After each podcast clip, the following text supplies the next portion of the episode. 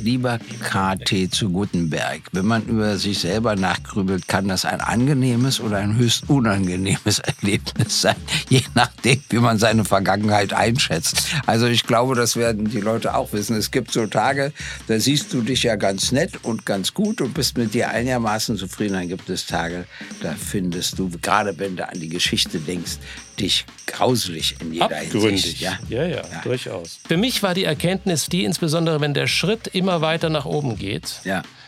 wird die Zahl derer, die es wirklich gut mit einem meinen, in dem Sinne, dass man sich auch als Gegenpol zur Einsamkeit geborgen fühlt, wird verdammt dünn. Ja, aber diejenigen, die so tun, als ob sie dich mögen, werden immer mehr.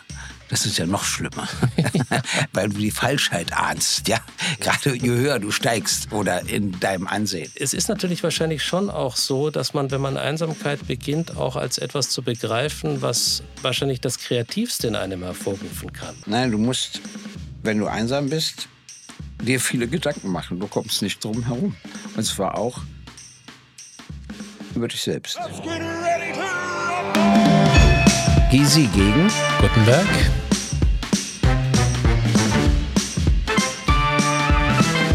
Gysi gegen Gutenberg. der Deutschland-Podcast. Gysi gegen Gutenberg. Hallo und herzlich willkommen, liebe Zuhörerinnen und Zuhörer, zur ersten Folge unseres Podcasts Gysi gegen Gutenberg. Mein Name ist KT Gutenberg und gegenüber von mir sitzt der wunderbare Gregor Gysi. Jetzt sind wir beide schon im etwas gesetzterem Alter, Herr Gysi. Jetzt denken wir uns mal in einen 20-Jährigen. Wer oder was sind wir? Was muss dieser junge Mensch, der Gott bewahre, noch nie etwas von Ihnen gehört hat, was muss der über Sie wissen? Da muss ich erstmal eine Gegenfrage stellen. Ist es ein 20-jähriger deutscher, chinesischer oder türkischer Nationalität? Da sieht meine Erklärung unterschiedlich aus. Angesichts Ihres internationalen Ruhms ist das eigentlich vollkommen egal. Na gut. Also dann würde ich darauf hinweisen, äh, dass ich zwei Berufe habe, dass ich Facharbeiter für Rinderzucht bin, äh, was ich dann irgendwann mal erklären kann und muss oder soll und will. Dann bin ich Diplomjurist und habe in der DDR den Beruf eines Rechtsanwalts ausgeübt. Das klingt überhaupt nichts Besonderes, aber in der DDR war das eine Rarität. Da hatten wir insgesamt in der ganzen DDR 600 Rechtsanwälte. Die habe ich heute am Kurfürstendamm in einer Straße. Das ist schon ein gewaltiger Unterschied. Und äh, dann bin ich erst 1989, da war ich also schon 41 Jahre alt, wurde aber bald 42 Jahre alt, in die Politik gegangen im Zusammenhang mit den ganzen Unruhen und Veränderungen, die damals in der DDR stattfand, die ja dann auch untergegangen ist. Äh, Das war natürlich ein weiterer spannender Lebensabschnitt für mich. Und in der ersten Zeit, als ich Bürger der Bundesrepublik Deutschland wurde, hat mich die Mehrheit abgelehnt, zutiefst abgelehnt, überhaupt nicht akzeptiert. Und da habe ich eine neue Eigenschaft an mir festgestellt, das muss ich dem 20-Jährigen unbedingt erklären, nämlich, dass ich doch preußisch stur bin. Das wusste ich gar nicht. Ich konnte nicht gehen, weil ich selbst fand mich ja netter, also ich sah mich anders als die Mehrheit der Bevölkerung. Und deshalb habe ich darum gerungen, Akzeptanz zu erreichen. Was nicht leicht war, zuerst, da weiß ich sogar noch den Tag im Osten, dann im Westen, zum Schluss in Bayern. Da ging das eigentlich nur über Paulaner Starkbär. Das ist wieder eine andere Frage. Aber dann mein zweites Politikerleben, nämlich das, äh, nachdem eine Mehrheit mich akzeptiert, ist wesentlich angenehmer als das erste Politikerleben. So, dann müsste er vielleicht noch wissen, dass ich zurzeit 75 Jahre alt bin und deshalb nur noch vier Berufe ausübe. Das heißt, ich bin tätig als Politiker, als Rechtsanwalt, als Moderator. Ähm, Das kann man auch über YouTube sehen, zumindest wenn ich Gespräche in der Distel führe oder im Ernst-Reuter-Saal. Und dann bin ich noch Autor. Das heißt, ich schreibe gelegentlich auch Bücher. Ich finde, das reicht. Mehr muss er nicht wissen. Langweilig ist es nicht. Und gleichzeitig sind Sie für die Linke noch im Bundestag. Ich glaube, das ist noch relativ wichtig zu sagen. Ich war nämlich auch mal in dem Zirkus unterwegs, bin dann relativ mächtig auf die Schnauze geflogen, war einige Jahre im Deutschen Bundestag, auch, wenn sich die Jüngeren auch nicht mehr daran erinnern, in der Regierung für eine Weile und bin dann, nachdem ich zurücktreten musste, für etwa zehn Jahre in die USA, wurde dort zum, zunehmend zum Weltenbummler, bin aber jetzt auch wieder zurück in Europa und in unterschiedlichster Funktion, aber einfach im Wesentlichen neugierig. Sie sind noch im politischen Geschäft, im Gegensatz zu mir, lieber Herr Giese. Und wir stellen uns jetzt natürlich die Frage, warum machen wir das? Was ist, was ist der Grund, dass wir, dass wir jetzt wöchentlich hier miteinander sprechen werden? Und ich glaube, ein Grund ist zunächst einmal, das ist ganz banal weil es uns verdammt nochmal Spaß macht, miteinander zu reden, weil wir interessiert aneinander sind, weil wir von zwei ganz unterschiedlichen Feldern kommen. Ich bin so ein bisschen groß geworden eher im konservativen Bereich. Bei Ihnen darf man sagen, war das eher auf der, das ist im Namen der Partei schon angelegt, eher auf der linken Seite. Aber wir hatten immer Interesse aneinander, wir haben uns immer gemocht. Und ich glaube, was heute fehlt, ist ein offener Dialog über die großen Themen, auch die nicht nur politisch sind, sondern die das Leben spielt. Also da ich ja den Beruf des Rechtsanwalts über viele Jahrzehnte ausgeübt habe, interessieren mich immer Menschen mit Problemen. Weil andere kommen nicht so rein, weil äh, zu, zu DDR-Zeiten habe ich auch Ehescheidung gemacht, mache ich heute nicht mehr. Aber nie kam ein Ehepaar zu mir und sagte, wir sind seit 60 Jahren glücklich verheiratet und wollten Ihnen mal erzählen, wie das geht. Sondern wenn die zu mir kamen, wollten sie sich eben gegenseitig loswerden und so weiter. Das ist schon ein beachtlicher Unterschied. Und äh, sie hatten Probleme, ich hatte auch Probleme. Und komischerweise spreche ich immer Menschen an, wenn sie Probleme haben, nicht wenn es ihnen gut geht. Äh, dann haben sie sie auch gar nicht nötig. Und das ist der eine Punkt. Der zweite Punkt, mich reizte natürlich, dass Sie viel vornehmer sind als ich. Ich meine, Sie sagen einfach so Karl Theodor zu Gutenberg. Man muss ja wissen, Freiherr Karl Theodor zu Gutenberg. Das ist ja schon Titel. Heute stelle ich aber doch fest, dass ich eine Idee vornehmer bin. Dann sehen Sie, mein T-Shirt hat einen Kragen. Ihr T-Shirt nicht. Das ist schon ein gewisser Unterschied. Also mit anderen Worten, schon Ihre adlige Herkunft, ihre absolut westdeutsche Sozialisation in jeder Hinsicht, äh, das Konservative, das alles reizt mich auch zum Gespräch, weil ich dann immer wieder feststelle, dass es natürlich Differenzen gibt und plötzlich gibt es auch erstaunliche Übereinstimmungen. So ging es mir mit Ihnen auch. Ich bin tatsächlich vielleicht die fleischgewordene Provokation, zunächst einmal vordergründig und äh, im Wechselspiel, aber wir haben das oft gemerkt. Man kommt bei vielen der Themen erstaunlich nah aneinander. Aber wir werden uns natürlich auch streiten, wenn es sich ergibt und ja. wenn es sich ergeben sollte. Naja, man muss auch etwas Besonderes sehen. Also das will ich Ihnen erzählen. Bei diesen Podcasts wird nicht immer über Politik diskutiert.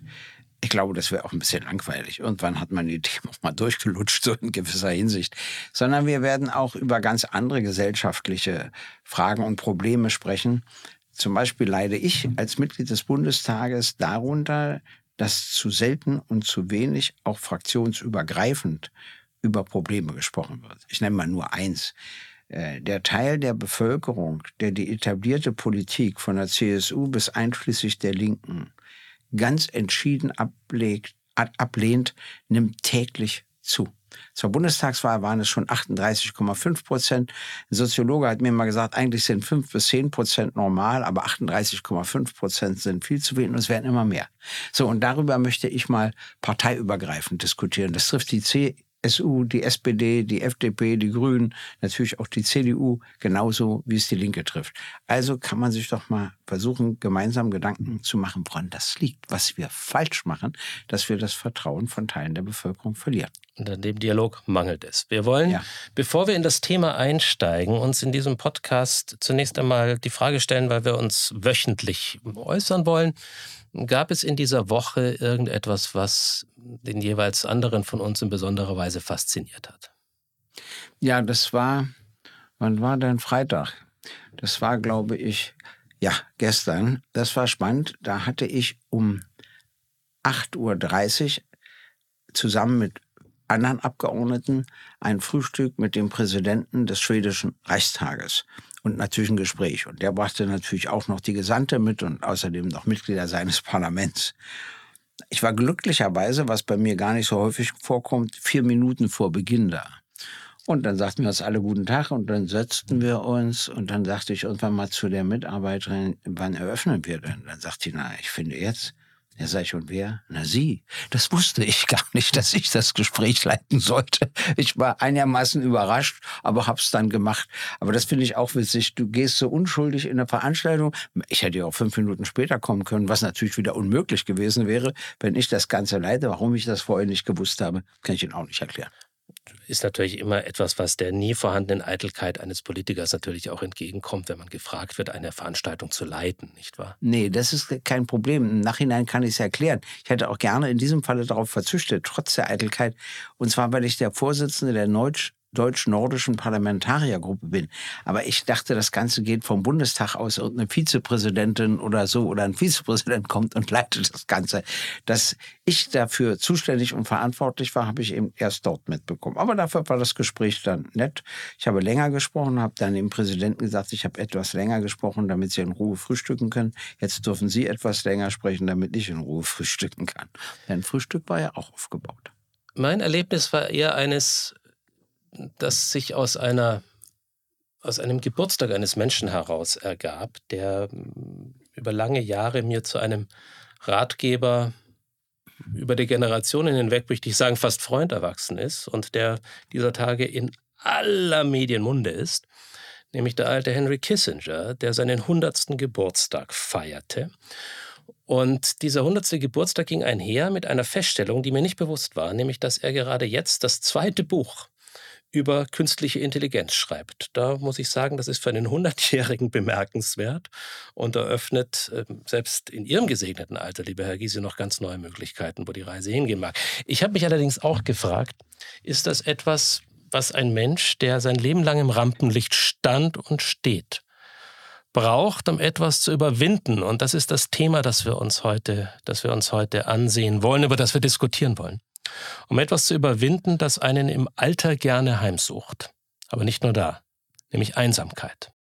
Also an Henry Kissinger finde ich ja seine geistige Stärke mit 100 Jahren besonders erstaunlich. Man kann uralt werden, wenn man, glaube ich, im Kopf klar bleibt. Man kann natürlich auch anders uralt werden, aber dann macht das Leben weiterhin Spaß, glaube ich. Ich war auch bei einem Geburtstag eines 100-Jährigen und äh, dessen Frau hat zu ihm gesagt, ich finde, dass du für einen Hundertjährigen zu oft und zu lange müde bist. Und dann hat er gesagt, wie viele Hundertjährige kennst du denn, um das vergleichen zu können? Das finde ich witzig.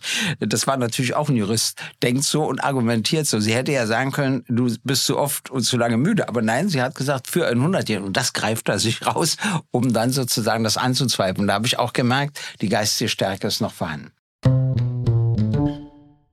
Tja, aber wissen Sie, viele Menschen, die 100 Jahre alt sind oder müssen auch noch gar nicht so alt sind, alt sein, sind einsam. Und dann gibt es Unterschiede. Wissen Sie, es gibt eine berufliche Einsamkeit und es gibt eine private Einsamkeit. Das ist nicht identisch. Erzählen Sie doch mal, wann Sie sich wo besonders einsam gefühlt haben und zweitens, ob Sie glauben, dass der Erfolg einsam macht oder eher der Misserfolg. Also zu letzterem, Herr Gysi, ich bin der relativ festen Überzeugung, dass die Gefahr, dass Erfolg einsam macht und der Misserfolg ohnehin relativ hoch ist. Und dass wir eine Neigung haben, uns hier das erfolgreiche Leben ein Stück schön zu reden. Dabei da werden wir auf die unterschiedlichsten Erfahrungen sicher noch zu sprechen kommen.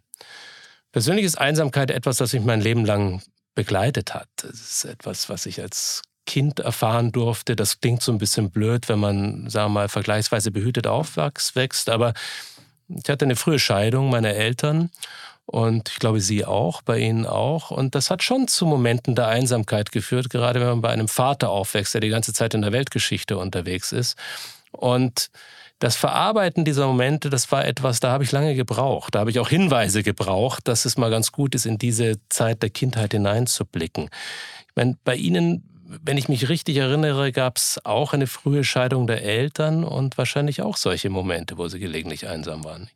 Ja, ich habe folgende Erfahrung gemacht. Alle negativen Erscheinungen im Leben haben auch eine kleine positive Seite und alle positiven Erscheinungen haben auch eine kleine negative Seite. Man muss nur genau hinschauen. Die Scheidung meiner Eltern hat meine Schwester und mich ziemlich getroffen, das stimmt. Aber wenn der Vater zu uns kam, gingen wir in den Zirkus oder ins Varieté, auf jeden Fall immer ins Restaurant oder fuhren zum Flughafen. Wir gingen sowieso also immer essen und so weiter. Wenn er noch bei uns gewohnt hätte, hätte er das natürlich nie gemacht. Das heißt, plötzlich merkst du, eine insgesamt negative Erscheinung hat auch eine andere Seite. Durch meine Schwester aber auch noch durch andere Umstände fühlte ich mich trotzdem nicht einsam. Einsam war ich als Kind, als ich sechs Monate und eine Woche im Krankenhaus lag. Mhm. Äh, und das ist für ein Kind eine schwierige Situation. Nun musste ich keine Schulklasse wiederholen, weil in der DDR immer angeordnet war, dass man Mathematik und Deutschunterricht dann auch im Krankenhaus hatte, zweimal die Woche und so. Also das, man kam so einigermaßen drüber hinweg, aber deshalb habe ich das als Kind schon kennengelernt. Und dann gab es eine besondere Situation. Ich weiß nicht, ob Sie das kennengelernt haben, wahrscheinlich eher nicht als Kind. Äh, ich wohnte in einer Straße, wo auf der einen Seite zwei Familienhäuser waren und meine Familie wohnte in, in einem Teil dieses Zweifamilienhauses, eine anderen im anderen. Wir hatten einen kleinen Vorgarten und einen Garten nach hinten raus. Und gegenüber waren nur Mietswohnungen. Das heißt, die unterschiedlichen sozialen Schichten, die es in der DDR gab, die waren natürlich nicht so breit gefächert wie in der Bundesrepublik, aber die unterschiedlichen, die es gab, lebten alle in der Straße. Und ich musste als Kind lernen, mit Kindern aus völlig anderen sozialen Verhältnissen umzugehen, spielen zu können, etc was nicht so leicht war. Der größte Unterschied fiel mir auf zu meinem Freund, der auch noch katholisch war. Das klingt heute gar nicht mehr besonders, aber in der DDR war das nicht so häufig und war auch nicht besonders angesehen. Und zwar seine Mutter lebte allein mit drei Kindern. Der Vater war entweder im Krieg gefallen oder in Kriegsgefangenschaft umgekommen, das weiß ich nicht mehr. Und ähm, die waren eben alle katholisch und die waren auch nun weiß Gott nicht reich. Und das Interessante war, dass sie zwei Bücher besaß, nämlich die Bibel und ein Kochbuch. Mhm. Und meine Eltern waren beide Verleger, wir hatten tausende Bücher. Da fiel mir aber ein gewaltiger Unterschied auf hinsichtlich der Startbedingungen, die mhm. bei mir viel besser waren als bei ihm. Und trotzdem wurde er mein Freund. Dadurch habe ich einiges gelernt. Wie war das bei Ihnen? Waren das alles so Leute aus gleichen sozialen Schichten, die Sie als Kind kennengelernt haben, oder war das auch sehr unterschiedlich? Nein, das war sehr unterschiedlich. Es war ja fast bizarr, weil wir sind einige Jahre klischeehaft, Sie haben vorhin auf meinen langen Namen hingewiesen, in einem oberfränkischen Schloss groß geworden, in einer kleinen Ortschaft.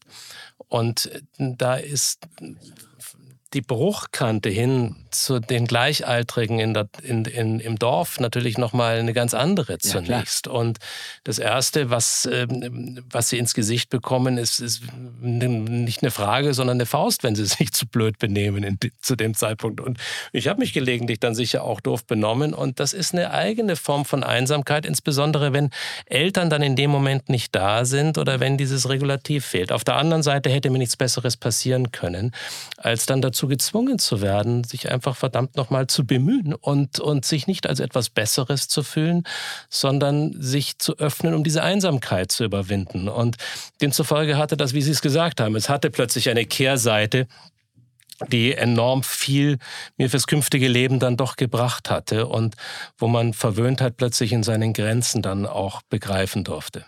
Ich glaube ja, dass dann so eine Phase im Leben kommt, wenn man Jugendlich ist, jung erwachsen ist, heiratet, Kinder kriegt und sowas alles, wo man Einsamkeit in dem Sinne nicht kennenlernt. Die kommt dann erst später wieder. Und beruflich, Sie haben gesagt, der Erfolg macht einsam, der Misserfolg erst recht. Ja, der Misserfolg macht tatsächlich einsam. Das ist auch in allen Parteien gleich. Ein schlechtes Wahlergebnis, daran bist immer du schuld. An einem guten sind alle äh, dafür verantwortlich. Das ist sozusagen eine gewisse differenzierte Sicht, je nach Ergebnis. Aber ich meine was anderes. Äh, Sie haben wahrscheinlich recht. Wenn man erfolgreich ist in der Politik, kommt so sozusagen wird man dadurch einsam, dass es so viele gibt, die neidisch sind. Und wenn die neidisch sind, dann ist man ja dort nicht aufgehoben. Und dann kommt irgendwann das Gegenteil und dann kriegt man das alles zu spüren. Aber ich war insofern eine Besonderheit in der Politik, das muss ich versuchen zu erklären, weil diese Maßstäbe auf mich nicht zutrafen. Als ich Vorsitzender meiner Partei wurde, also der früheren Staatspartei der DDR, der SED im Dezember 1989, also als schon alles in Aufbruch, Auflösung war, die Mauer war schon offen etc., da gab es ja keinen zweiten Idioten auf der Welt, der das machte. Und das ist selten. Eigentlich mhm. ist es ja auch in der Politik so, dass immer gleich drei eigentlich Vorsitzende werden wollen und so, aber nicht zu der Zeit. Und dadurch hatte ich folgende Besonderheit. Es gab immer Rangelei, wer darf an meine Seite oder wird Stellvertreter oder dies, aber nie um mich. Verstehen Sie? Darüber wurde nie diskutiert. Insofern war ich in dieser Zeit politisch nicht einsam, auch nicht bei Erfolgen, weil darüber freuten die sich ja wahnsinnig, als wir das erste Mal die 5%-Hürde überschritten oder als wir sogar vier Direktmandate erreichten und einzogen in den Bundestag, obwohl wir keine 5% erreicht hatten, etc. Und das sind dann Erfolge, da, da entsteht kein Neid, ganz im Gegenteil, sondern dann sagen die Leute, oh, das haben wir geschafft und das spielte eher eine gute und wichtige Rolle dabei. Das ist noch was anderes. Das hat mir mal ein Grüner erzählt, hm, weil ich ihn gefragt habe, dann höre ich auch gleich auf, weil ich gerne Ihre Erfahrung wissen will. Aber wissen Sie, er hat zu mir gesagt, er war mal Minister, ich sage jetzt nicht wofür, und hatte in seinem Umkreis nur Leute, die glaubten, die besseren Minister zu sein als er. Das schließt Freundschaften aus. Das kannte ich nicht.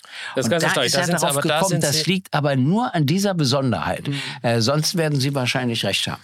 Also da sind Sie wirklich eine ganz große Ausnahme nach meiner Erfahrung. Ich war ja, sagen wir mal, tatsächlich fast zehn Jahre auch in dem, in dem großen Theater, auf diesen Theaterbühnen dort unterwegs. Und das Element der Einsamkeit war, mit Händen zu greifen, schon zu dem Moment, wo man von zujubelnden Menschen umgeben war, die ja mit einem den Erfolg feiern. Aber dieser Moment des Erfolges ist einer, wo sie bereits spüren, das kann irgendwann sehr wohl kippen. Und das Mitfeiern ist nicht nur mit wir, tiefst empfundener Güte verbunden, sondern bei vielen spielt das Element Neid eine Rolle. Bei dem anderen verschiebt sich die Tektonik, weil sie gerade eine Position erreicht haben. Die Verschiebung der Tektonik versperrt möglicherweise einen anderen politischen Weg, der irgendwo aufgehen könnte. Und plötzlich wird es um sie schrittweise gespürt vom Gefühl her einsamer. Na klar, bemüht man immer wieder das Wort der Freundschaft und innerhalb einer Partei. Aber bei mir war es tatsächlich so, das ist ein Klischee, dass ich am Ende, nachdem ich aus der Politik ausgeschieden bin, die wahren Freundschaften rückblickend erst nur über die Parteigrenzen hinweg mhm. entwickelt haben. Das ist jetzt keine wirklich neue, das ist keine wirklich neue Erkenntnis. Aber mir kam zu der Zeit dann auch mal ein, ein Satz wieder in den Kopf, den der vom alten Bismarck stammt. Und ich habe mir, den, hab mir den heute auch mal mitgenommen. Und ich muss ja beim Zitieren, wie man weiß, aufpassen. Deswegen versuche ich das auch richtig zu machen. Er hat mal gesagt, man ist, am, man ist immer am einsamsten in großen Städten, am Hofe, im Parlamente, unter seinen Kollegen. Dort fühlt man sich mitunter wie unter Larven die einzig fühlende Brust. Das hat er von Schiller zitiert gehabt aber im Walde fühle ich mich niemals einsam. Das ist ähm, ein schöner Satz und äh, so ein bisschen, ein bisschen trivialer hat es irgendwann ähm, äh, das andere auch dargestellt. Man kann es natürlich auch anders sagen. Wilhelm Busch hat mal gesagt, wer einsam ist, der hat es gut, weil keiner da, der ihm was tut. Mhm. Ähm, das müsste man dann hinzufügen, das gilt im Parlament nicht, wo jedermann ein Bösewicht, nicht? Und also für mich war die Erkenntnis die, insbesondere wenn der Schritt immer weiter nach oben geht, ja. wird die Zahl derer, die es wirklich gut mit einem meinen, in dem Sinne, dass man sich auch als Gegenpol zur Einsamkeit geborgen fühlt, wird verdammt dünn. Ja, aber diejenigen, die so tun, als ob sie dich mögen, werden immer mehr. Das ist ja noch schlimmer, weil du die Falschheit ahnst, ja. Gerade je höher du steigst oder in deinem Ansehen. Aber wissen Sie, das hängt dann auch von der Art ab. Wenn man zum Beispiel eine Sprechart hat wie ich, die die anderen in der Fraktion nicht haben, und ich bin für sie wichtig, dann akzeptieren sie das. Dann sagen die, das kann der mit Ironie und Selbstironie, das ist nun mal nicht mein Weg, etc. Das kann akzeptiert werden. In dem Moment, wo aber in einer Partei, das gilt natürlich auch für meine, eine Strömung an Bedeutung gewinnt, die das Gegenteil, oder nicht das Gegenteil, aber zumindest doch eine andere Ausrichtung der Partei und äh, der Politik will, als du sie betreibst, dann bekommst du natürlich immer mehr Gegenspielerinnen und Gegenspieler. Dann bist du aber wieder auf die, die mit dir übereinstimmen, noch mehr angewiesen, weil du ja sonst völlig unterliegst. Und das ist eine schwierige Situation. Aber ich will Ihnen noch was sagen. Es gibt für mich einen Unterschied. Ich weiß nicht, ob Sie das auch so sehen. Einsamkeit im Beruf, überhaupt in der Politik, kann durch familiäre Solidarität, durch familiäre Gemeinsamkeit aufgefangen werden. Nicht vollständig, aber einigermaßen. Aber Einsamkeit privat kann durch Solidarität und Gemeinsamkeit in der Politik niemals aufgefangen werden. Mhm, dann lassen Sie das den Gedanken mal, lassen Sie sich mal diesen wichtigen Gedanken weiterspinnen und da fast ketzerisch mal nachhaken oder fast Sie sind doch Christ. Ich bin, Sie dürfen doch nicht ketzerisch Natürlich, werden. gerade das ist ja der, jeder ja. Christ weiß, diesen Begriff vollkommen fehlerfrei zu buchstabieren. Sie haben die Familie als Auffangelement genannt. Lässt denn das, der politische Rhythmus unserer Tage hm? überhaupt dieses Auffangelement zu? Das sage ich Ihnen mal, wie meine Empfindung da war. Ich hatte sogar das Gefühl, dass es eine doppelte Einsamkeit produziert hat, das politische Leben. Das eine war die Form von Einsamkeit, über die wir gerade gesprochen haben, nämlich in der politischen Landschaft. Und gleichzeitig schaffen sie Einsame, die zu Hause sitzen, die eigentlich diejenigen sein sollten, die sie umarmen, auffangen und ihnen dieses Gefühl nehmen. Und warum ist das der Fall? Weil sie vor 12 Uhr nachts meistens nicht nach Hause kommen, weil sie um fünf, halb sechs Uhr morgens oftmals das Haus schon wieder verlassen, weil sie einen geradezu wahnsinnigen Rhythmus haben, den sie fahren, wo ein Wochenende als solches gar nicht mehr stattfindet. Ich bin an den Sonntagen von einer Kläranlageneinweihung zur, zum, zur, zu sieben Würstelbudenständen, zu Feuerwehrfestzügen, aber nie zu meiner Familie unterwegs gewesen. Und meine Kinder haben irgendwann die Rechnung aufgemacht ja. und haben gesagt, du warst im Schnitt eigentlich nur noch drei Stunden für uns pro Woche verfügbar. Also hat sich die Einsamkeit plötzlich auf unterschiedliche Nein. Schultern verteilt. Äh, wir meinen was Unterschiedliches. Also Sie haben völlig recht. Äh, wenn du beruflich voll im Stress stehst und das noch in der Politik und dann noch Anwalt bist und so weiter wie ich etc., dann hast du viel zu wenig Zeit für deine Frau und für deine Kinder. Und das muss sie nicht unbedingt einsam machen, wenn sie dann gut zusammenfinden, aber es macht dich einsam, weil sie ja anfangen, dich nicht mehr zu benötigen, je weniger du da bist. Nur, was ich meinte, ist was anderes. Wenn du dann in der Politik einsam bist, plötzlich Zeit hast und nach Hause komm, kommst und du hattest vorher funktionierende Familienstrukturen, nicht mehr in der letzten Zeit, dann fangen sie dich trotzdem auf. Also dann sagen sie, nee, jetzt geht's ihm gar nicht gut, jetzt müssen wir uns um ihn kümmern. Also solange sie dich mögen oder lieben. Wenn natürlich nicht, dann kannst du das Solange sie einen noch mögen und lieben und solange sie einen noch, noch kennen. Ja. Und wir wissen natürlich, wie viele Familien auch zerbrochen sind am politischen Geschäft. Und das ist leider mehr die Regel als die Ausnahme. Ja, bloß das stimmt. Das ist wahr, das gibt es ja häufig, kann ich auch ein Lied von singen. Äh, aber das ist, äh, das, das reicht mir nicht. Ich will ja, wollte ja nur sagen, dass das die private Einsamkeit überhaupt nirgendwo wirklich kompensiert werden kann. Äh, die berufliche, wenn du dann doch noch eine Familie hast oder zumindest in dem Sinne hattest, dass sie wieder zu dir zurückzufinden, zu, zu dir zurückfinden, die kann aufgefangen werden. Und das ist schon ein beachtlicher Unterschied, das muss man wissen. Und dann haben wir über das Alter gesprochen. Es gibt ja nun mal ein Schicksal, das man nicht verändern kann. Wenn zwei Leute sich gut verstehen, zusammenleben, hatten ihre Kinder, Enkelkinder und so weiter, und dann stirbt er oder sie, meistens ja er zuerst dann entsteht eine Form von Einsamkeit. Da habe ich wieder was festgestellt, aber Sie dürfen mir widersprechen, mit der Frauen besser umgehen können als Männer. Es ist ja auch seltener bei Männern, aber wenn es bei Männern so ist, entweder sind sie in gehobenen Kreisen und finden gleich wieder eine neue Frau, so auf irgendeiner Ebene, oder das findet nicht statt, dann können sie mit allem gar nicht umgehen. Während die Frauen dann in der Lage sind, ihren Haushalt, ihre Zeit, äh, die Zeit mit Kindern, mit Enkelkindern anders einzuteilen und zu verbringen als Männer. Woran liegt das?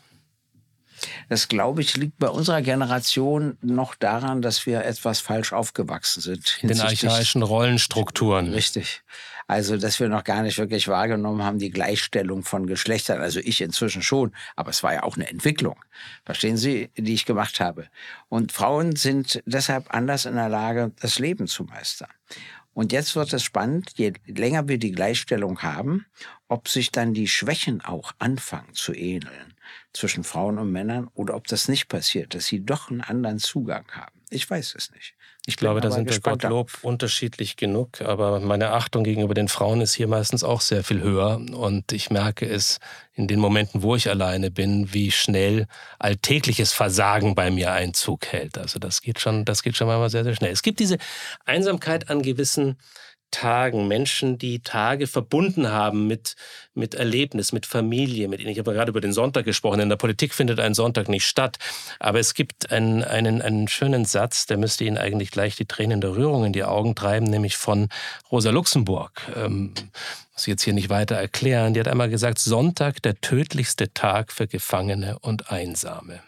Das stimmt. Noch schlimmer ist Weihnachten und Silvester. Mhm. Das ist für Gefangene furchtbar einfach furchtbar. Also, wo man sich erinnert, was man früher hatte und so weiter. Dann gibt es zwar ein bisschen besseres Essen für Gefangene als sonst, ja auch mal ein Stück Gans oder weiß ich was, Silvester ein paar Wiener oder eine Bockwurst, so je nachdem. Aber das gleicht das nicht aus. Da passiert bei Gefangenen Folgendes, wenn sie so mehrere in einer Zelle sind, werden sie geständig. Das heißt, zu Weihnachten erzählen sie sich Sachen, was sie hinterher bitter bereuen weil die anderen Gefangenen es ihnen immer wieder vorhalten und sie damit zur Weißglut bringen. Haben Sie das in Ihrer Anwaltskarriere ja. mal erlebt? Haben Sie das mal vertreten? Das ja, habe ich das erlebt.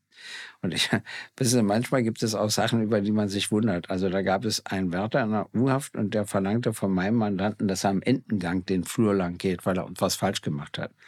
Und dann bin ich hochgegangen zum Direktor der Einrichtung und da war die Sekretärin und da sage ich, ja, ich möchte den sprechen, weil ich habe hier einen Mandanten und da gibt es einen Wärter, der zwingt den im Endengang zu. Ach, den, den kenne ich, das ist der so und so, sagte sie. Das war ein großer Fehler, damit hatte ich den Beweis. Dann schrieb ich und sagte, das wurde übrigens von der Sekretärin sofort bestätigt. und, äh, und damit konnten sie nicht sagen, macht er gar nicht oder so, ja, was ja durchaus vorkommt. Und äh, das war ganz gut. Dadurch konnte ich das überwinden. Also sowohl bei der für meinen Mandanten als auch für andere. Weil nur dadurch, dass ich das wusste und dass es die Sekretärin bestätigt hat, etc. Aber ich weiß, äh, wie schlimm das ist. Noch schlimmer ist es für Jugendliche, äh, für Ältere, die schon so vier, fünf Mal gesessen haben, die, die können damit ganz anders umgehen. Aber nicht Jugendliche, für die ist das schon eine große Zumutung. Und wenn dann auch noch Weihnachten dazukommt oder so, je nachdem, welche Rolle das in der Familie spielte, das ist natürlich auch sehr unterschiedlich, das kann schon richtig wehtun. Also das ist die Einsamkeit, die einem, sagen wir, einer besonderen Tradition, wenn man so will, geschuldet ist, einer besonderen Familiensituation geschuldet ist. Es gibt noch eine, die ich auch kennengelernt habe, die wieder ein Stück auch in das politische Feld zurückführt, aber die ich auch bei meinem Vater, der Künstler, Dirigent war, kennenlernen durfte. Und das ist eine ganz brutale Form der Einsamkeit. Und die klingt auch zunächst einmal abwegig. Sie haben den Moment des unmittelbar ganz großen Erfolges. Sie haben eine Bühne bespielt, Sie haben 3000 jubelnde Zuhörer. Bei meinem Vater war das oft der Fall. Sie haben tagelang mit einem Orchester verbracht. Sie waren umgeben von Menschen und von Menschen, die zu Ihnen aufblicken, Menschen, die Sie als Autorität wahrnehmen und sie haben den Erfolg im Konzertsaal. Das Ähnliches kann einem auf politischer Bühne in einem Bierzelt passieren oder so etwas. Der Moment, in dem mein Vater dann in sein Dirigierzimmer kam, mhm. war wahrscheinlich der erschütterndst einsamste Moment, in dem ich ihn immer wieder erlebt habe. Da brach er oft zusammen, brach er in Tränen aus und hat es mit Einsamkeit erklärt.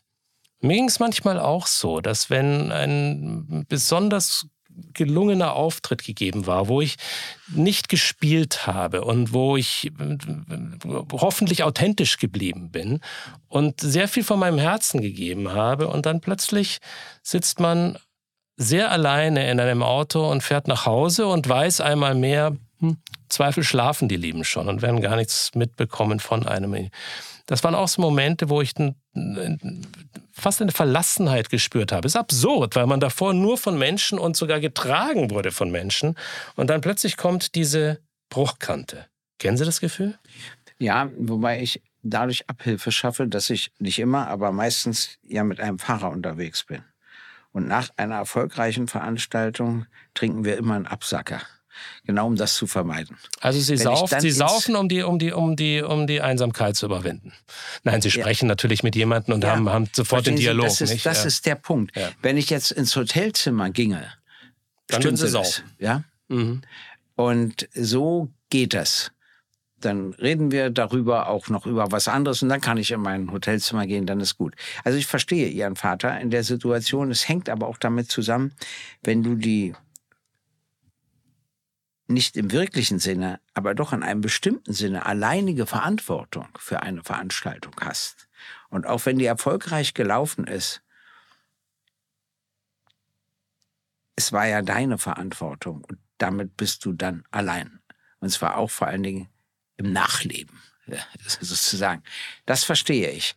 Äh, auf der anderen Seite ist es so, äh, dass für Musikerinnen und Musiker, die an dem Konzert teilgenommen haben, hängt das davon ab, ob sie mit sich zufrieden sind oder nicht. Das ist ja auch sehr unterschiedlich. Also ich habe auch Reden gehalten, wo ich mit mir gar nicht zufrieden war, wo ich mich hingesetzt habe, das ist ja heute überhaupt gar nicht gelungen, völlig daneben etc. Dann ärgere ich mich über mich. Dann merke ich auch, dass keiner was sagt. Hm, auch interessant. Und wenn die Rede gut war, dann sagen auch viele etwas. Mhm. Äh, ist äh, schon ein beachtlicher Unterschied. Und dann, das sind auch Momente, wo du allein bist. Schlechte Rede gehalten, du weißt das auch noch selbst, du machst ja gar nichts vor. Die anderen reagieren in der Form, dass sie nicht reagieren. Und äh, dann sitzt du auch so da und sagst, ach, jetzt fallen sie noch alle über mich her. Und, und ähm, das wollte ich eigentlich nicht. Aber ich muss dir noch was sagen, was wir in der Politik nicht vergessen dürfen. Dass ich unmittelbar in meiner Umgebung Freunde haben, ist eben, was ich vorhin mit dem grünen Minister erklärt habe, eine Rarität. Wissen Sie, was es viel häufiger gibt, dass man sich gut versteht mit Menschen aus anderen Fraktionen? Mhm. Und wissen auch warum? Weil die keine Konkurrenten sind. Nee. Das ist das, was ich vorhin mit der Tektonik meinte. Da ja. verschieben sie nichts. Ja, und, und ich habe immer Freude daran gehabt, dass man zwar diametral auseinanderdriftete, was die Grundüberzeugung anbelangt, ja. aber man kann ja deswegen auch jemanden sehr schätzen. Und ja, aber das hängt vom Charakter ab. Verstehen Sie, einen miesen Charakter mag ich nicht, egal ob in meiner Partei oder in einer anderen Partei. Aber wenn du auf einen Charakter stößt, der dir genehm ist, also wo auch Ironie vorhanden ist, wo auch Humor vorhanden ist, der auch neugierig ist auf dich und du bist auch neugierig auf ihn, weil er eben völlig anders gestrickt ist etc. und anders denkt, dann kann das wirklich ein produktives Verhältnis werden. Ob es eine Freundschaft wird, das ist dann noch ein nächster Schritt, das kann sich dann erst herausstellen. Also ich glaube, ich habe eine Mehrzahl an Freunden nach meinem Rücktritt aus den anderen Fraktionen mhm. zählen dürfen als, als bei den eigenen. Da gab es das, was man heute oder immer schon euphemistisch mit Solidarität umschreibt bei dem einen oder anderen. Aber Freundschaft ist, wenn man innerparteilich Konkurrenz ist, nochmal eine ganz eigene, eine eigene Dimension. Ich überlege mir immer Folgendes. Ich will Ihnen das mal erzählen. Also wenn alle diesbezüglichen Gerüchte und Feststellungen stimmten, war ja Karl Marx glücklich mit Jenny Marx verheiratet, aber seine Haushälterin wurde schwanger. Und sein Freund Friedrich Engels kam und schwor alle Falscheide der Welt vor Jenny Marx, dass er mit ihr ein Verhältnis hatte und dass das sein Kind ist. Er hat auch alles juristisch vollzogen. Er hat das Kind anerkannt, er hat den Unterhalt übernommen, etc. Und wenn in Wirklichkeit Karl Marx der Erzeuger war, ich will nicht sagen der Vater, ich habe mir überlegt, ob ich einen Freund habe, für den ich das täte. Wirklich interessant. Gehen Sie mal Ihre Freunde durch. Und dann habe ich mir überlegt, also wenn einer in eine extrem schwierige Situation käme, dadurch, er hat natürlich selbst den Fehler begangen, ja, es gibt einen, für den ich das täte. Allerdings würde ich ihn vorher 48 Stunden lang beschimpfen, das ist auch klar. Aber dann würde ich es machen. Und wenn ich das den Leuten erzähle, dann sieht man richtig, wie die Männeraugen anfangen zu grübeln. Also so sie. Das ist eine andere nachdenken. Qualität als der Klassiker, jemanden im ja. Keller zu verstecken, wenn er dann gesucht würde, nicht? Ja, das, das, das ist noch was anderes. Ja. Das ist dann ja auch eine politische Überzeugung, wo du das ja auch völlig ungerecht findest, dass der verfolgt wird. Aber hier ist es ja nicht ganz ungerecht. Er war ja nur selbst schuld daran in jeder Hinsicht. Das finde ich trotzdem eine interessante Frage. Nicht jetzt. Also Sie können später mal darüber nachdenken, ob Sie einen Freund haben, für den Sie das machten. Das müssen natürlich dann auch Ihrer Frau erklären. Das übernehme ich dann. Das war mein unmittelbar erster Gedanke, den ich jetzt hier gehabt hätte. Ja, aber er hatte ja keine der Friedrich Engels dadurch, also zu der Zeit. Und da gibt es ja auch übrigens interessant die, die, den privaten äh, Briefwechsel, den die hatten, den kann man sich ja gar nicht vorstellen. Also, aber die sind natürlich nie auf die Idee gekommen, dass das je veröffentlicht wird. Aber das Schönste war, dass Friedrich Engels einmal ein halbes Jahr mit Karl Marx nicht mehr korrespondiert hat, weil seine Lebensgefährtin starb Und Karl Marx hat so einen Wisch ihm geschickt, also zum Beileid. Und dann hat er ihm nach einem halben Jahr gesagt, selbst der Pfarrer hatte mehr Mitgefühl als du. Du hast mir etwas über dich geschrieben, aber nicht zu meiner Seite. Und dann hat sich Karl Marx tief entschuldigt und dann ging das wieder. Und wieder eine Reflexion von Einsamkeit ja. eigentlich da, die da zur Sprache. Es gibt noch eine andere Form von Einsamkeit, über die wir noch nicht gesprochen haben. Und das ist eigentlich die produktive der produktive Teil von Einsamkeit. Ich habe mal für meinen Vater damals, als er wieder in, in, in seinen Stimmungsschwüngen war, ein, einen Satz von einem Komponisten gefunden, Robert Schumann, der sagte, Einsamkeit ist der vertraute Umgang mit sich selbst. Und darüber haben wir lange diskutiert dann gehabt. Das hat ihm, glaube ich, in dem Moment geholfen gehabt. Und es ist natürlich wahrscheinlich schon auch so, dass man, wenn man Einsamkeit beginnt, auch als etwas zu begreifen, was wahrscheinlich das Kreativste in einem hervorrufen kann, wo man letztlich aus der Gegenwart heraus gestaltungskräftig wird, wo man sich nicht um seine Umgebung zwingend kümmern muss, dann hat es plötzlich eine andere Qualität, oder? Nein, du musst, wenn du einsam bist, dir viele Gedanken machen. Du kommst nicht drum herum.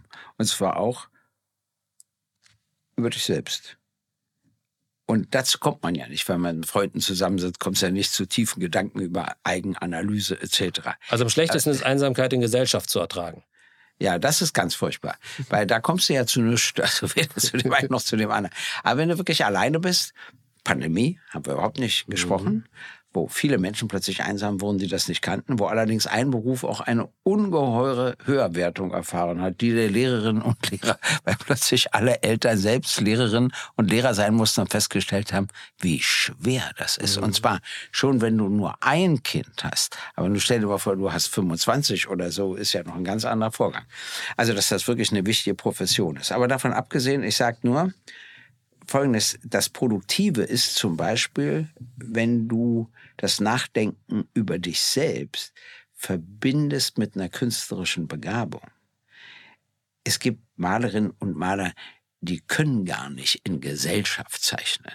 Sie müssen allein sein, aber das ist eine ganz andere Form von Einsamkeit ist die Verbindung zu ihrer beruflichen Tätigkeit. Und bei Schriftstellerinnen und Schriftstellern auch so. Ich habe mehrere kennengelernt, die mir sagten, Gregor, es gibt Tage, da sitze ich da und schreibe und schreibe. Also das quillt richtig aus mir. Da gibt es Tage, da sitze ich da und ich merke, ich komme über den zweiten Satz nicht hinweg. Und dann ist es wieder wichtig, dass ich eine Freundin oder einen Freund oder eine Partnerin oder einen Partner oder Kinder habe und sagen kann, so, wir machen heute was ganz anderes. Es kommt sowieso nicht dabei heraus. Aber wenn er schreibt, mag er null Störung. Ich habe bei mir insofern etwas Ähnliches als Anwalt kennengelernt, äh, dass, wenn ich zu diktieren hatte, verschiedene Vorgänge, und dann wuchsen die Akten und ich hatte immer noch nicht angefangen. Und dann kommt bei mir immer so der Kick, wo ich sage, Schluss, jetzt wird das alles diktiert. Mhm. Und dann durfte man mich auch nicht für eine Tasse Tee unterbrechen. Und dann höre ich auch nicht auf, bis ich die letzte Akte diktiert habe. Das fanden meine Freundinnen und Freunde immer furchtbar an mir. Aber ich sage, dann müsste mich daran hindern zu beginnen. Wenn ich einmal beginne, dann arbeite ich durch, weil das kann ich dann gar nicht vertragen. Äh, irgendwo hingehen, Kaffee trinken und ich weiß, da liegen noch vier Akten und das ist noch ein kompliziertes Diktat dabei. Nein, dann will ich es hinter mich gebracht haben, erfolgreich und dann bin ich gut gelaunt und dann kann man wieder was völlig anderes machen. Aber das ist eben diese produktive Einsamkeit ja. und die hat sehr viel damit zu tun, ob man gegenwärtig ist, nicht? Ich glaube, das, was wir vorhin gesagt haben, wo Sie gesagt haben, man kommt ins Grübeln, das ist dann etwas, wo man beginnt, im Grunde Vergangenes aufzuarbeiten ja. oder seine Ängste, seine Zukunftsängste in irgendeiner Form hineinzubringen. Und diejenigen, die Ende künstlerisch ja. oder sich literarisch betätigen, Lieber. KT zu Gutenberg, wenn man über sich selber nachgrübelt, kann das ein angenehmes oder ein höchst unangenehmes Erlebnis sein, je nachdem, wie man seine Vergangenheit einschätzt. Also ich glaube, das werden die Leute auch wissen. Es gibt so Tage, da siehst du dich ja ganz nett und ganz gut und bist mit dir einigermaßen zufrieden. Dann gibt es Tage, da findest du, gerade wenn du an die Geschichte denkst, dich grauselig in jeder Abgründig. Hinsicht. Ja? Ja, ja, ja, durchaus. Und äh, das kann dann schon eine furchtbare Einsamkeit sein, wenn du nicht herauskommst. Wissen Sie, was ich bei mir festgestellt habe? Man soll ja nicht äh, nichts wirklich Privates erzählen, aber Persönliches. Musik. Musik beeinflusst meine Emotionen. Wenn ich die falsche Musik auflehe, kann ich tief traurig werden. Oder umgekehrt, ich werde immer besser gelaunt. Und dann merke ich, wann ich eine Sehnsucht habe, eine Schallplatte oder eine CD aufzulegen, die mich eher traurig macht. Und da frage ich mich immer, woher kommt das? Warum habe ich denn in dem Moment eigentlich dazu Lust? Und das nehme ich mir selbst übel, aber krieg's nicht abgeschlossen. Ja, weil der Mensch, glaube ich, Melancholie begabt ist. Hm? Oder weil er manchmal sich gerne im Anflug von Selbstmitleid auch suhlt. Ja, wahrscheinlich. Also das ist etwas, was bei mir durchaus auch gelegentlich ja. gibt. Und also nicht so häufig, nicht aber manchmal kommt das tatsächlich vor. Ne? So. Lassen Sie uns doch mal ein paar Charaktere herausgreifen, die momentan, wir auch darüber gesprochen haben, macht Erfolg oder Misserfolg einsam. Gehen wir mal von einigen, die momentan in der Selbstbetrachtung sich erfolgreich sehen oder an der Spitze ihrer Entwicklung sehen. Sind das einsame Menschen? Wladimir Putin. Ja, ganz bestimmt. Das liegt aber auch in der ganzen Struktur, die er um sich herum aufgebaut hat. Da kann es gar keine Freundinnen und Freunde geben. Mhm. Und die, die vorgeben, mit ihm befreundet zu sein, das ist ja meistens nicht ehrlich. Aber ich glaube, dass er das schon weiß, aber ich bin nicht sicher. Ich bin ihm ja nie begegnet. Sind Sie ihm mal begegnet? Ich bin ihm begegnet und ich Wie war das er so? Er war eiseskalt in meinen Augen. Ich war jetzt natürlich auch keiner, der besonders freundlich war, weil ich war früh skeptisch, im Gegensatz zu manchen Liebesdienereien, die es auch in meinem eigenen Laden da gab. Und wir sind nie wirklich zusammengekommen. Aber das war zu einer Zeit, wo er damals gar nicht Präsident war, sondern für Medvedev sich ein Stück weit taktisch zurückgezogen hatte und dann den Kontakt durchaus gesucht hatte. Also zu den berückendsten Erlebnissen meines Lebens zählt das nicht. Donald Trump, einsam?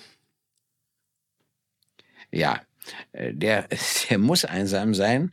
Äh, und zwar, weil er Freundschaften nicht halten kann. Also selbst wenn er mal eine Freundschaft hatte, sobald er etwas macht, was ihn stört, ist jede Beziehung für ihn zu Ende. Es ist ja erstaunlich, wie viele Leute ganz nah bei ihm waren und die jetzt alle aus seiner Sicht Verräter und sonst was sind. Und er fragt sich nie, wie das kommt, was er eigentlich falsch macht, dass Leute, die so eng mit ihm zusammenarbeiten, sich dann gegen ihn stellen. Ich glaube übrigens, dass er in Wirklichkeit an Minderwertigkeitskomplexen leidet.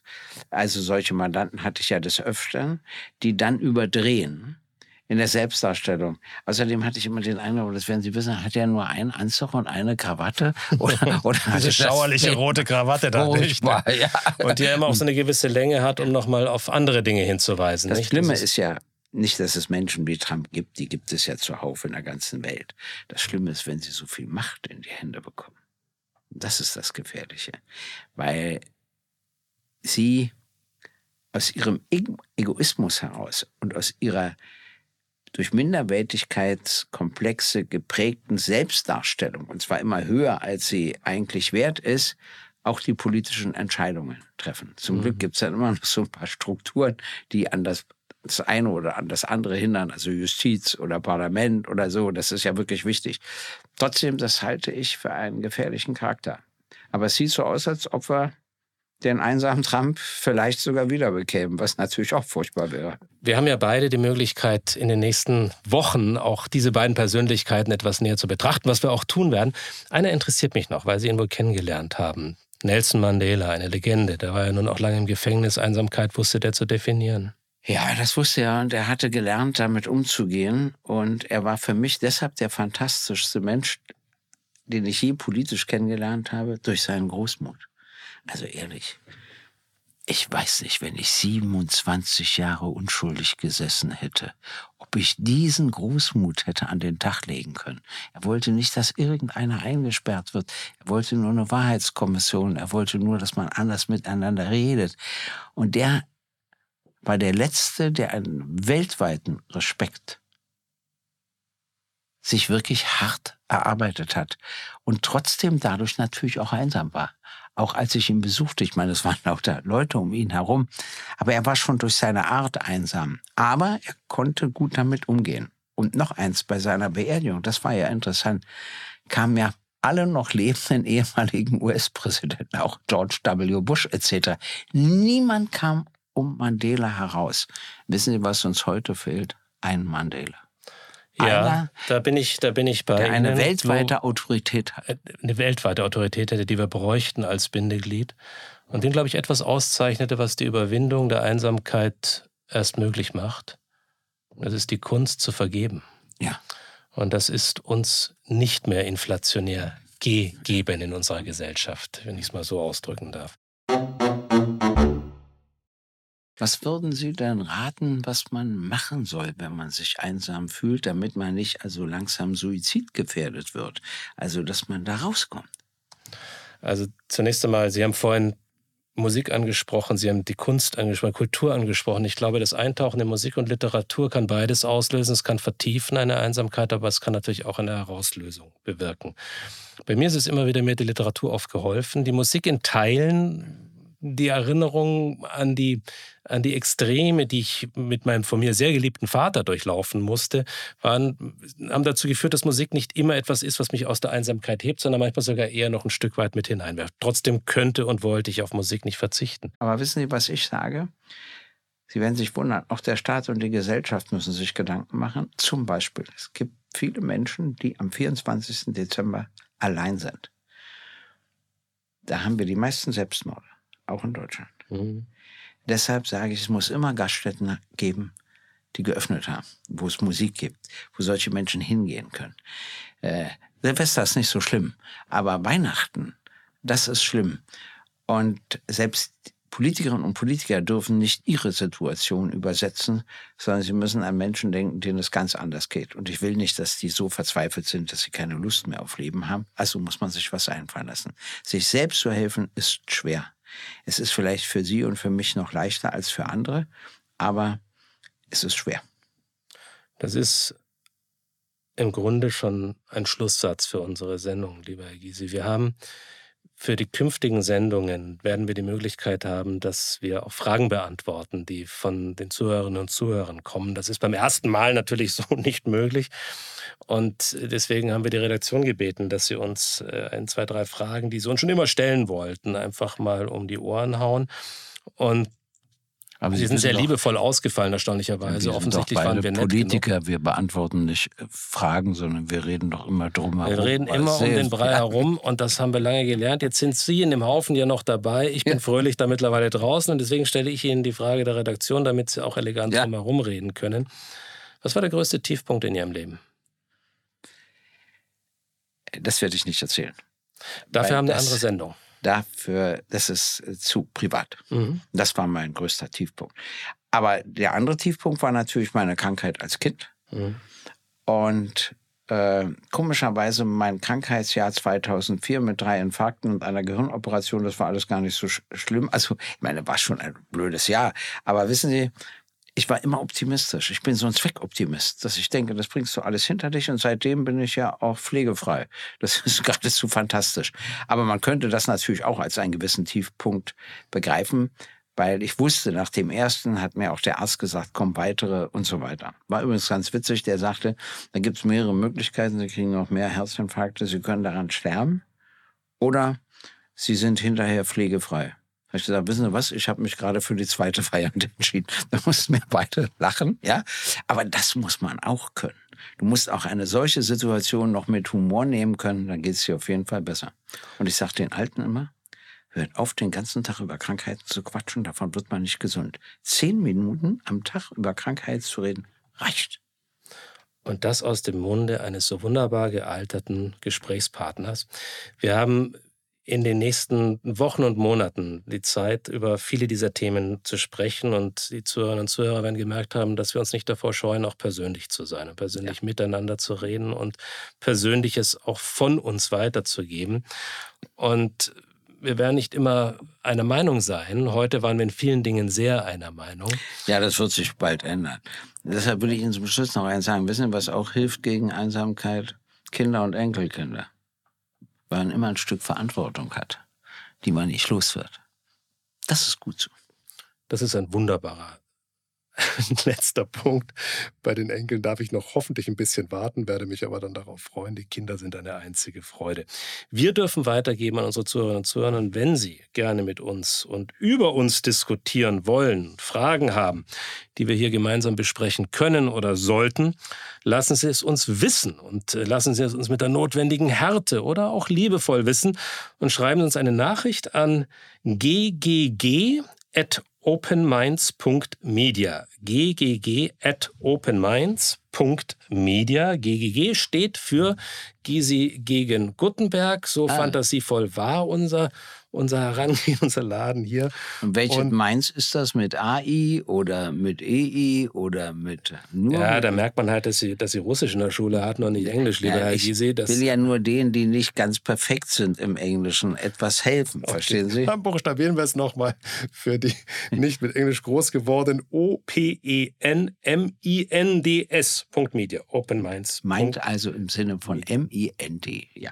Und wir verabschieden uns, freuen uns, Sie alle wieder zu hören oder Sie uns vielleicht auch in einer Woche. Ja, Sie müssen ja mehr uns hören als wir Sie, aber trotzdem, ja, bis zum nächsten Mal. Tschüss. Gysi gegen Gutenberg ist eine Produktion der Open Minds Media GmbH. Neue Folgen hören Sie jede Woche, überall, wo es Podcasts gibt. Hinweis. In dieser Folge ging es unter anderem um Suizidgedanken und den Umgang damit. Wenn Sie sich in einer akuten Krise befinden, wenden Sie sich bitte an Ihren Arzt oder Psychotherapeuten, die nächste psychiatrische Klinik oder wählen Sie den Notruf unter 112. Die Telefonseelsorge erreichen Sie rund um die Uhr und kostenfrei unter 0800 3 mal die 1 0 3 mal die 1 oder 0800 3 mal die 1 0 3 mal die 2.